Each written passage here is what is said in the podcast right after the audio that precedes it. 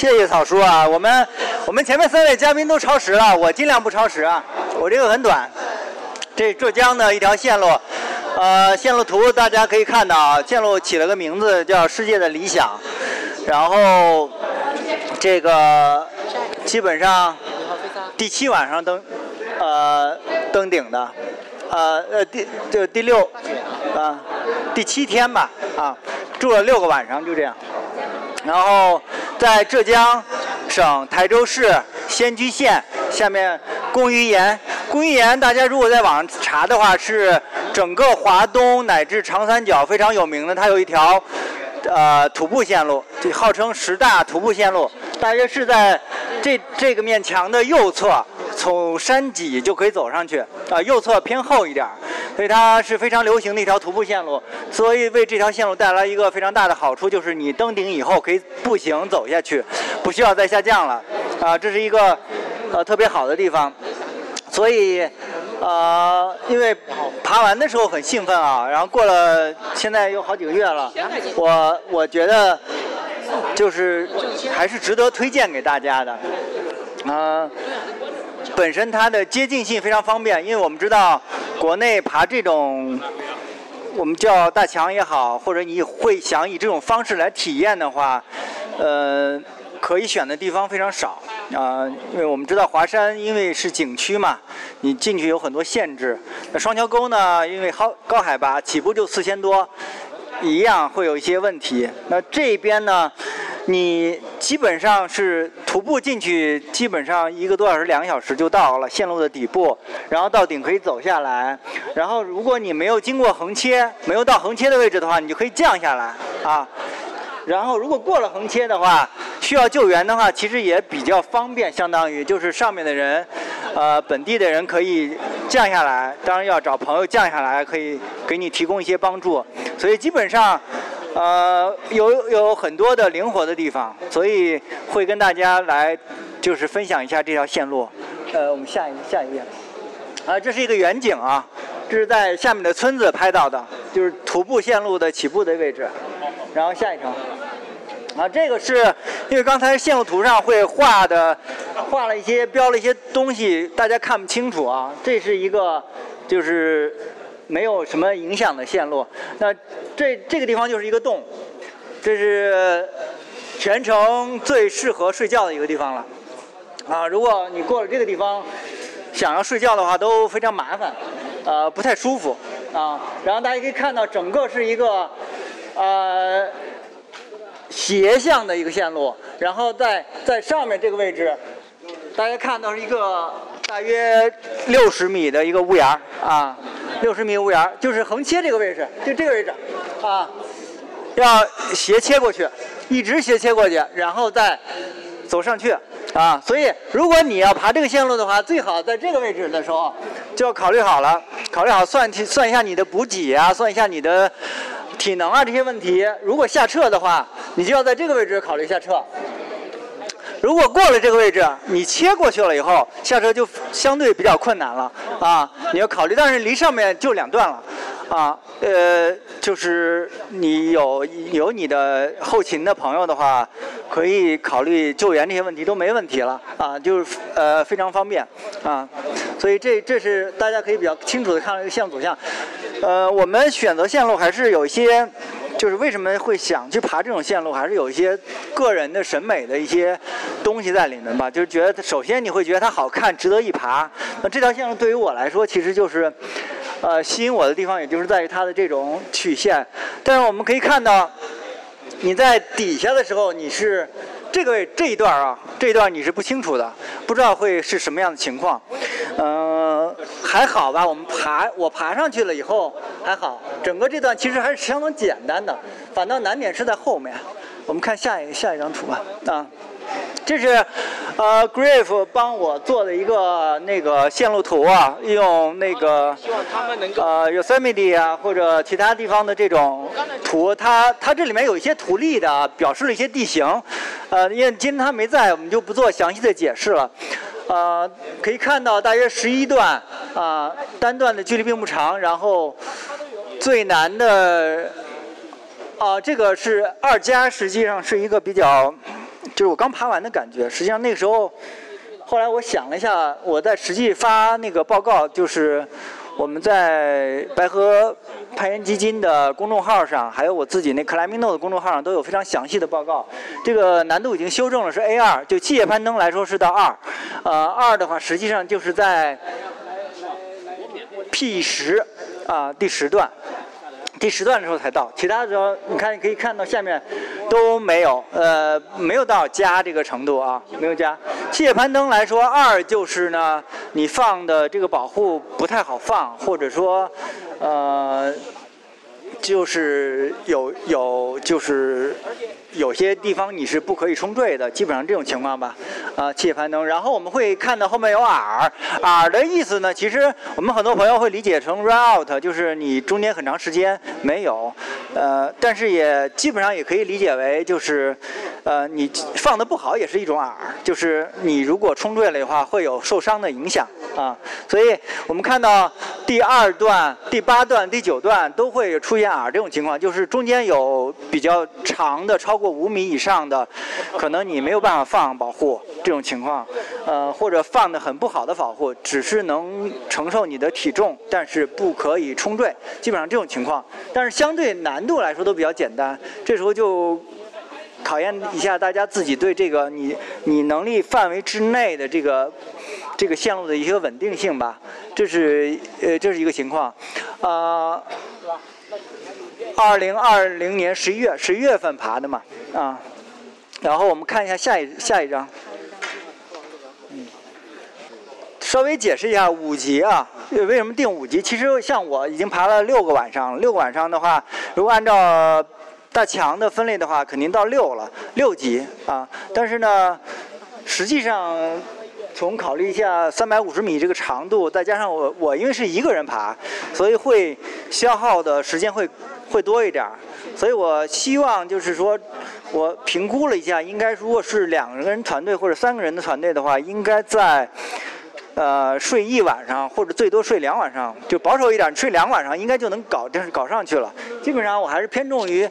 我觉得定到一个五级这个难度啊，然后传统攀登啊，基本上基本上就是传统。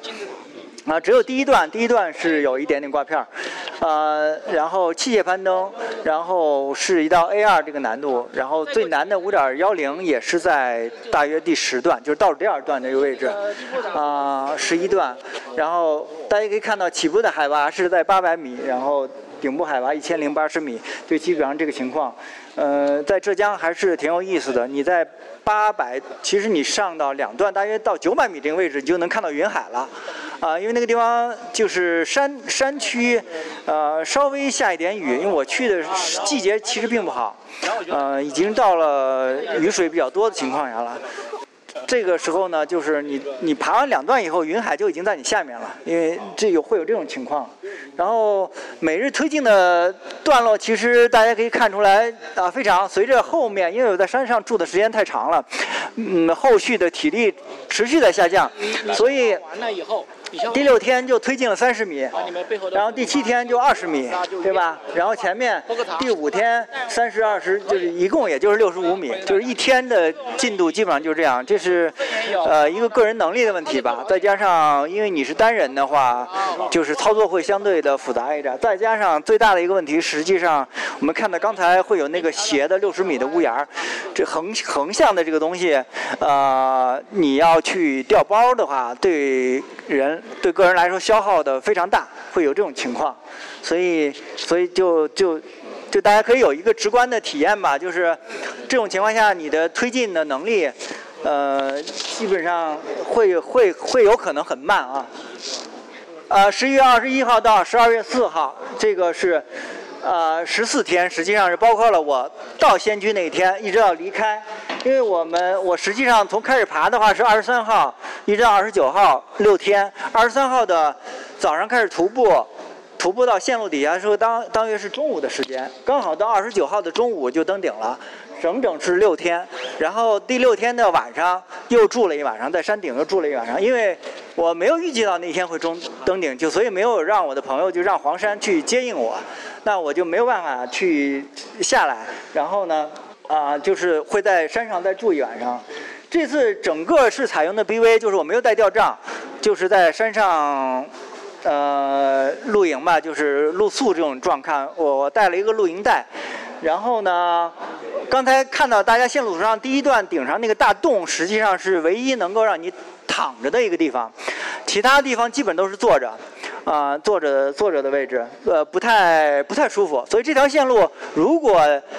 呃再有尝试的话，我还是建议携带一下吊杖，因为现在有很很轻的吊杖了啊。然后，呃，这次第一次尝试了吊床，呃，吊床其实纯粹是一个备份的东西，我并没有想用到它。但是最后没有办法，因为到了屋檐底下了，屋檐底下我就是。就是没有没有，实在是没有合适的地方能够去坐着呀，或者去怎么样了，就在吊床就在吊床上住了一晚上。但这个是非常痛苦的，就是基本上你试过一次就再也不会想尝试了。可能除非是我觉得夏天呀，气温很高，大约二十度左右的话才会考虑。因为到我爬的时候，后面两天降温已经到了。呃，零上的零到五度之间吧。夜里这个吊床底下完全是兜风的，就你会感觉到，呃，基本没法睡，基本上吹的就就给你吹透了。然后水的话，来，这是我自己带的是十点五升水，呃，但实际上只消耗了八升，就是。这次也是受这个何老师他们布达拉团队的这个启发吧，我就根本没有带炉头，啊呃，因为考虑到这个气温，我基本上还可以接受。我自身本身喝冷水，呃也没有问题，只是呢食品上。就是我在那个攀登报告里也写了非常清楚，就是食品上我稍微有点问题，呃，我的那个弄点土豆泥吧，可能不太适合用冷水冲，或者说那个土豆泥有点过期了，就造成有一点有一点点拉肚子。用冷水冲啊，因为我之前在白河，有时候拿热水我去冲它，我没有这问题。但是唯一这次就是拿冷水冲，后来就发现有一点拉肚子这个问题，后来我就把它停了。停了那问题就是我最后的一天半是没有没有吃的了，呃，就是但是水还是比较充足的啊，就是这个情况。那下一条，呃，岩石这个其实是我的攀登报告里也明确的有讲述啊，这个岩石叫火山流纹岩。呃，它是一种火成岩，火山喷发的产物。这种这种喷发的产物呢，尤其在整个线路的上半段，大家在那个攀登报告里也可以看到非常明显的窟窿，就一个我类似于他们国本地可能叫石眼，就是眼睛一样的东西，但是有的很小，有的很大，大到可能到足球，但并不代表着这种点好抓，里面有可能是就是 slope，就是。并不是个槽啊什么之类的，所以，但是对于脚点来说很好，所以，所以得看，但是这面岩壁的问题就在于它的风化，表面的风化非常严重，啊，但是我为什么还会推荐就给朋友来爬这条线呢？在于就是经过我自己本人亲自冲坠测试，就是它它的里面岩石是。就是大家可以查一下火山流纹岩的硬度啊，火山流纹流纹岩的硬度是比石灰岩要高的，仅次于花岗岩或者跟花岗岩差不多。实际上，只要是它没有，就是过了这个风化的这个表层，进入到里面，我们放塞子，只要你的这个放塞的位置是合适的话，情况下它的强度是足够的啊。包括我自身冲坠冲了两次，也也是没有问题。有第一次呃，可能冲了大约将近十米的距离，也没就是强度上这些都是可以的。所以，所以就是说，如果对于你去爬这种线路的话，我个人还是认为你传统攀登上是没有问题。包括当然可能要你熟悉一点器械攀登的这些操作，因为这种表面的风化对于你的脚点有非常大的问题。就是你踩任何一个点，如果你踩到表面的情况下，都会可能掉下来。就就是说，你如果想抚锐这条线路的话，有非常大的问题。但是我们说讲器械攀登的话。基本上，我认为前面整个都是还是相对比较稳定的，只要你放开的稍稍微放的深一点都是有有地方可放的。啊，下一条。啊，这个，呃，这个就是大家可以看到，是这个屋檐的，基本上从这个地方开始起，整个横上来，啊，我站的这个位置实际上是这个屋檐，这已经到三十米了，三十米的这个地方是我这地方打了一个保护站。然后再往上走就没有缝了，啊，这是比较麻烦的地方。也就是，其实，在底下我们看那张图的时候就能看到，这个地方很模糊。到了现场一看，发现整个上去是没有缝的，没有缝的情况下，就采用一些办法，我们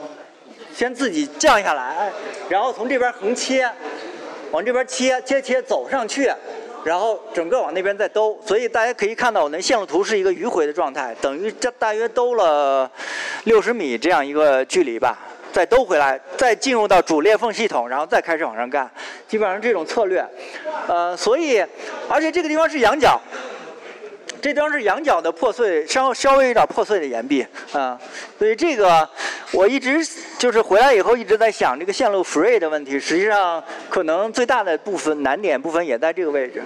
好，保护点放哪儿保护点实际上就是兜下来以后大约十米放一个，横着切，啊。过来这边也有。呃，它不是连续的，就是你在横切，但是相对相对比较简单。简单以后，大约到这个地方可能大约放了一个二号，然后这边放了一个点四。有断断续续的对对对，呃，因为这种石头，我这我讲还有有些会有一些窟窿，叫火山流纹岩，它会有一些这种东西。好，下一张。啊，这个就是有一大约是第五晚上吧，啊，露宿的一个平台，大家可以看到啊。啊，把绳子垫到底下。这次没有特别失策的，就是忘了拿一个小背包，这个导致腰腰很不舒服。啊，那个黄色的是我的录音带。这地方这个这个平台，大家一看到，这它实际上是个斜的，你没有办法那个，如果你真在上面躺着的话，你肯定会滚下去的。所以，所以这个平台对我来说，我我。我这一次最大的好处就是我带了一个，其实我的吊杖在这儿用上的是最好的，因为这个这个平台的左右刚好有两个小裂缝，放两个塞子以后，把我的吊杖放进去了，呃，吊不不是吊杖是吊床啊，吊床放到以后，实际上是兜着自己的腿，啊，就等于你你的半个身子在吊床里，半个身子在平台上，啊，这这晚上睡得还算可以，啊，好了。啊，基本上这个这就是看的，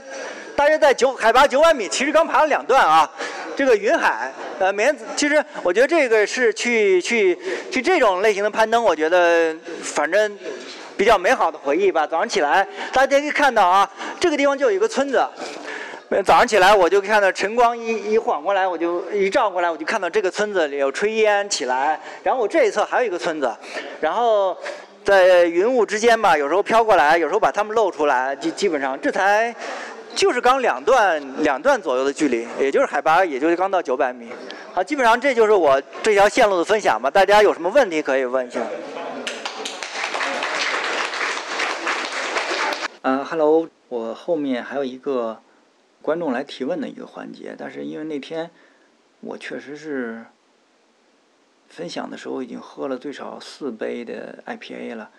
说实话酒量也不怎么样啊。当时可能是有点上头了。后来我在回听这个的时候，发现有些一是说错了，第二呢就是有点答非所问。喝了以后这个反应脑子反应不太好嘛，所以我自己把这些问题重新整理出来，我重新给大家回答一下，以免造成一些误解啊。那首先。我要强调的是，所有的数据肯定是以攀登报告来为准，因为攀登报告在 Climbing Note 还有白鹤攀岩基金的公众号上都有非常详细的发布了。就是有兴趣的朋友，就是涉及具体数数据，包括用了哪些装备，那上面都有啊，以那个为准啊。然后说一下问题，第一个有朋友问 Rope Solo 的话，就是你自己是怎么做保护的？那首先，Rope Solo 在国外已经起码有半个世纪以上的历史了，啊，它是有比较成熟的保护的这个步骤的。我自己是采用龟龟一，就是第一代的龟龟来做，呃，做做保护。呃，基本的方法就是要有锚点，就是保护站上要把绳子的一端打死了，然后自己绳子穿过龟龟，龟龟连着安全带，然后你自己带着绳往上走。这个保护站，我一般的话，如果是纯塞子的话，会是三到四个，三个的话，就代表里面一般有一个四五六，啊，就是四号、五号或者六号其中之一，这是三个塞子的情况。那没有这三个大号之一的话，就会用四个塞子，这一般情况。那有的保护站上打了一个挂片儿，那有一个挂有一个挂片的情况下，会加两个塞子，这三个作为一个就是保护站，作为我的锚点。然后呢，你你带着龟龟带着绳子往上走，决定分段以后设好保护转，保护站，然后你就得降下来收回收这个装备，还得把底下的固定的绳子要解开嘛，还有回收下面那个保护站的塞子啊什么的，然后还要再推上去，就基本上这样。三言两语也说不清楚这个操作规范啊，大家如果想尝试的，一定要在去网上查一下。我记得吴征的那个耐力实验室里面文章里也有讲过，或者咱们私下里做交流，好吧？一定要提前去做研究啊，这是 rope solo 自我保护的问题。第二个问题是绳子直径，直径我用的是九点六到九点八啊，具体是记不太清楚了，但是就是这个规格。然后问我龟龟啊抽绳顺不顺？还算可以吧。然后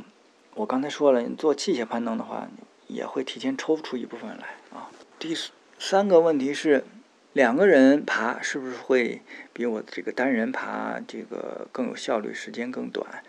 呃，应该这么说，如果是先锋的这个人啊，能力跟我差不多的话，那一定是两个人爬会快很多。第四个问题，冲坠第十段的冲坠就是呃，冲坠应该是八米吧。啊，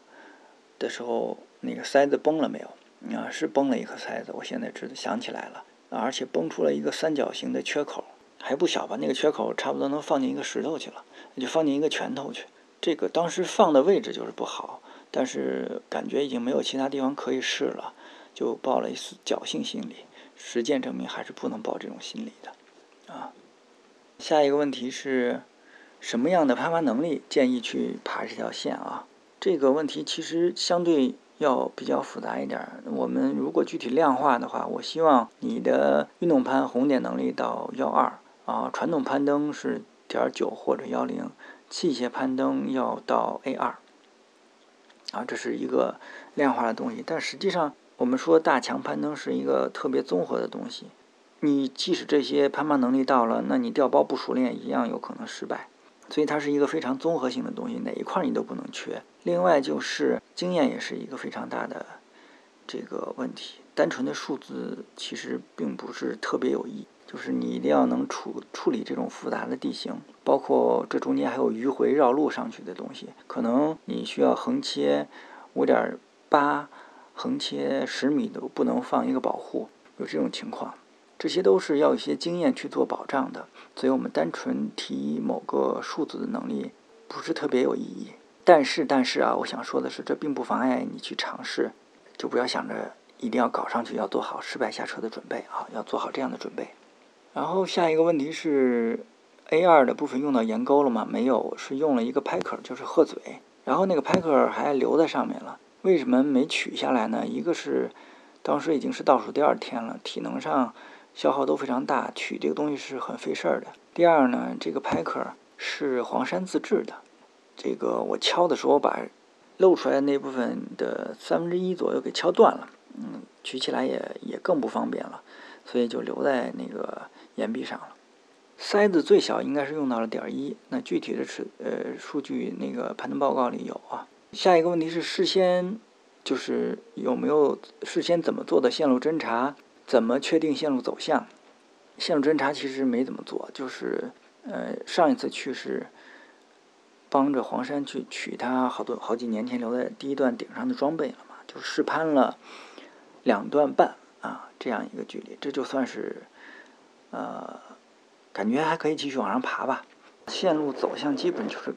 呃靠着那张照片，就是你肯定是要沿着主的裂缝系统走，但是呢中间确实是。照片上也显示有不连续的地方，那具体只能上去看了。我并没有之前，比方说，呃，从侧面徒步上去爬个放个无人机呀这样东西，或者用高倍望远镜去看，可能也主要是因为去那儿比较方便吧。而且我我自己并没有说一定要干上去啊或者什么的，就是爬到哪儿算哪儿啊。所以后面这个问题就是能把那个 P 七到 P 九连起来是靠运气了，呃，算是吧，因为你是迂回。先横切，再往上，再兜回来，这样一个呃线路，嗯，基本上就是摸索着来，并不知道能不能走通。如果不行的话，只能退下去啊，就是放弃了，肯定有运气的成分。然后屋檐部分结束的位置，确实就是没有裂缝了，那一部分你要么运动攀爬上去，要不然只能去绕啊，就是这样。好，这就是所有的提问。再有任何问题，我们欢迎后台里留言或者直接微信我，好吧？谢谢大家。